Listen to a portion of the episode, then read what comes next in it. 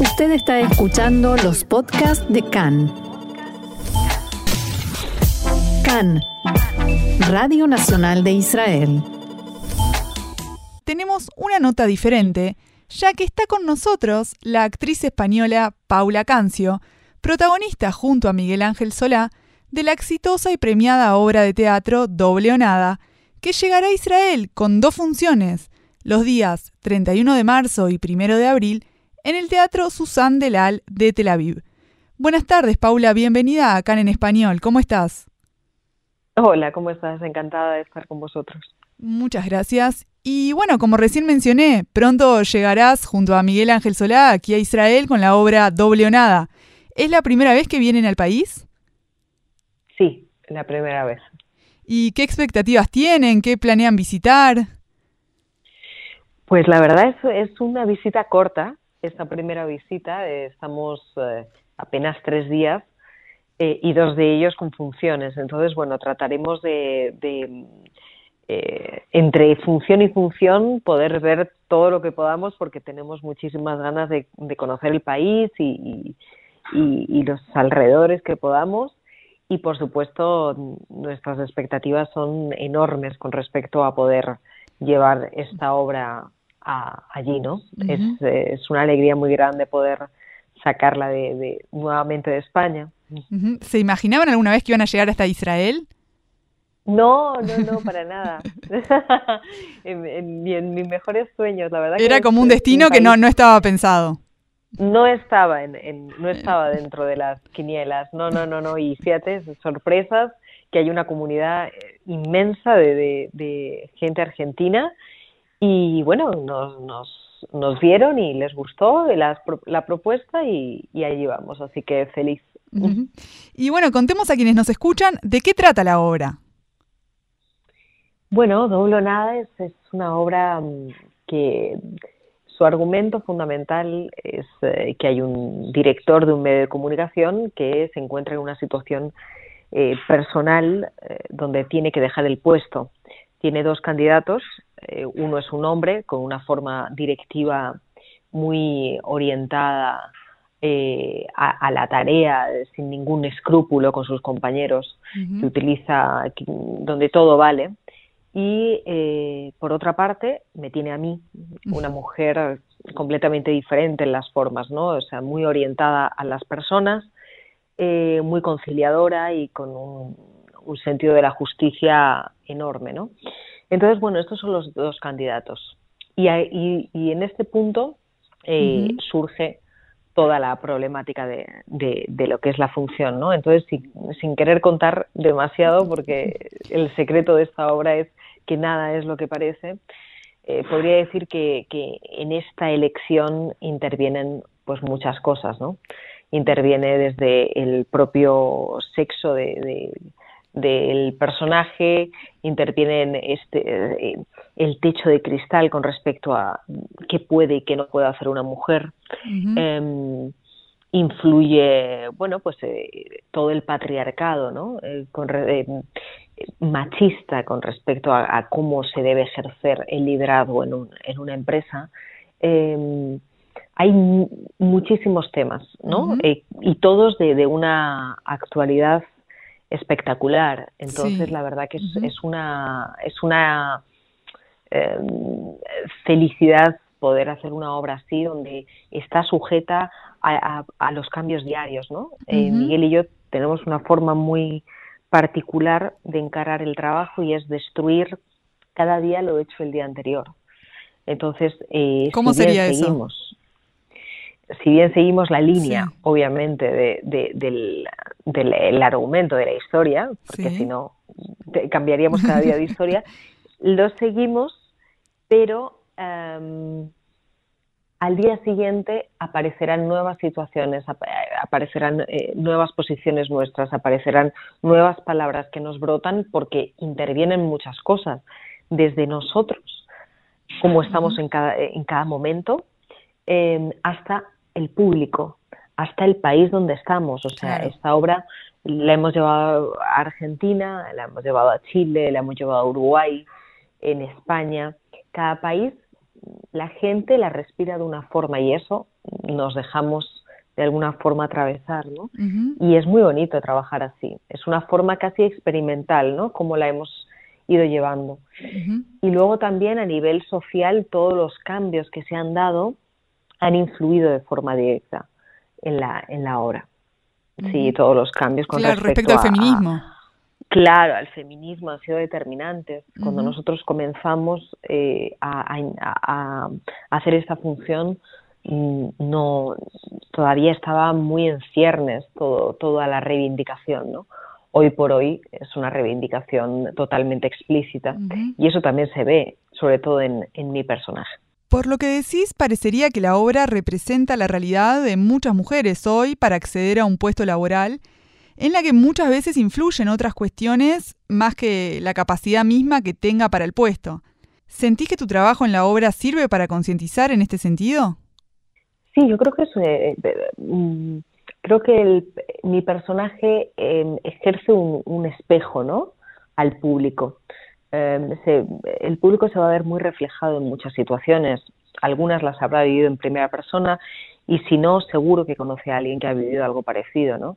Claro, aquí se, se manejan eh, muchas eh, muchas eh, variantes desde desde eso de lo que hablabas, ¿no? De, cómo acceder a un puesto, a la conciliación de una mujer en ese momento donde también tiene el instinto maternal de alguna forma, cómo conciliar un puesto de alta responsabilidad con la maternidad, em, hacia eh, su elección de pareja, eh, intervienen muchas cosas.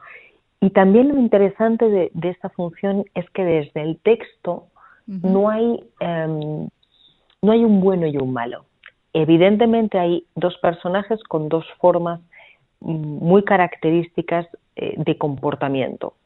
Eh, cada uno, evidentemente, o sea, eh, em, según lo ves, evidentemente eh, hay uno que a priori dices, bueno, estas formas para mí no, no, no, entran en mi realidad, o sea, no, no son, no me parecen que tengan escrúpulos, ¿no? Pero si bien va avanzando la función, el espectador va a ir cambiando de un, personaje a otro. Se va a decantar por uno o por otro, dependiendo también de las vivencias personales eh, que tenga cada persona. ¿no? Y va a ser el espectador el que, finalmente va a determinar eh, con quién se queda, ¿no? Porque eh, ambos personajes van a, utilizar todas sus armas en una situación extrema como la que se va a dar. ¿Y cómo fue la preparación para llevar a cabo tu personaje?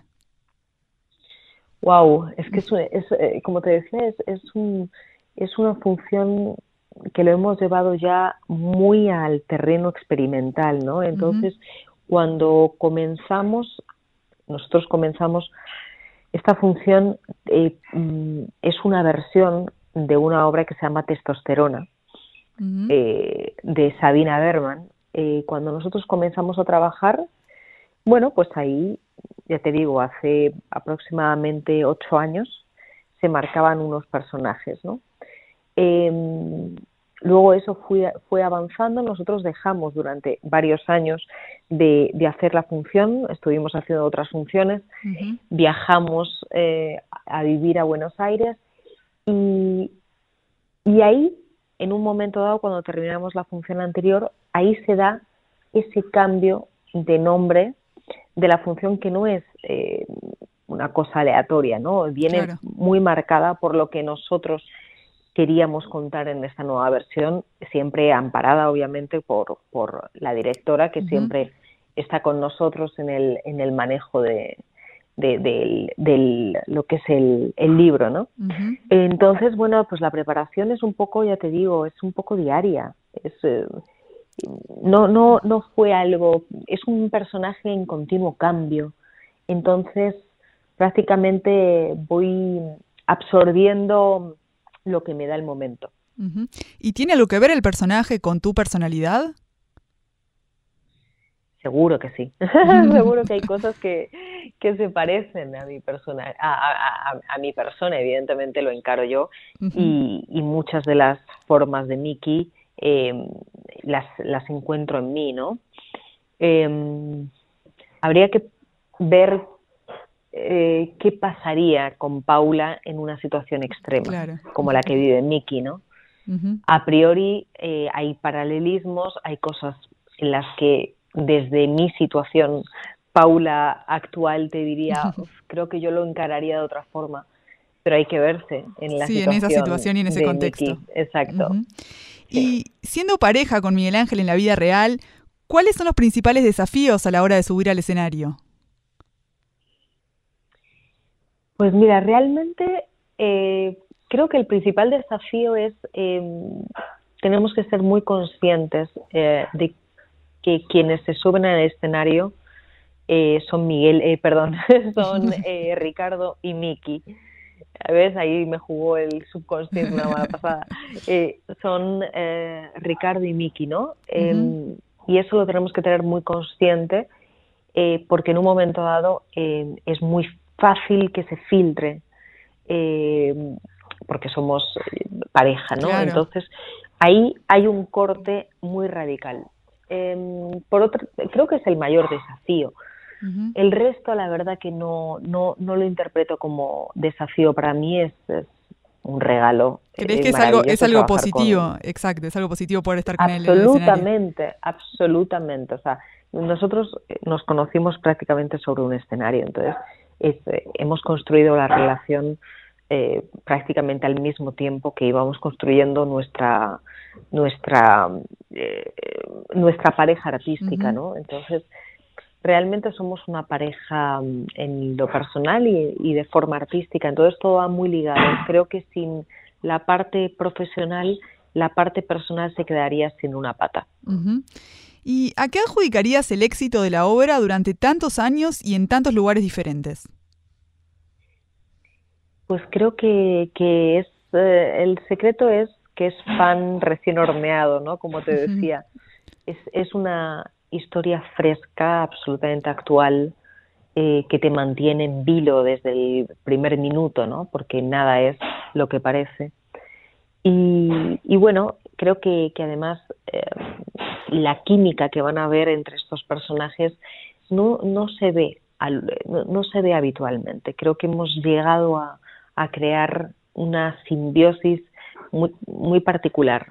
Y, y, y, además jugamos con que el espectador sea ese cuarto personaje. Hay un tercer personaje que nunca se verá, del que se habla evidentemente toda la, que es ese otro candidato, Beteta, del, que no, aparece no, él no, aparece, en el escenario.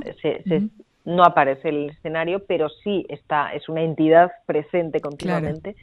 Y por otro lado, el cuarto personaje es el público, ¿no? Que parece, em, y así lo, lo, manifiestan desde todos los países por los que hemos ido, que sienten como que están espiando esta función desde una mirilla, ¿no? Como si vieran eh, este despacho desde una mirilla. Bueno, muchas gracias Paula Cancio por estar hoy aquí con nosotros en CAN en Español. Y recordémosle a la gente que la obra Doble o Nada llegará a Israel con dos funciones, el 31 de marzo y el 1 de abril, en el Teatro Susan Delal de Tel Aviv y las entradas ya están a la venta. Muchísimas gracias.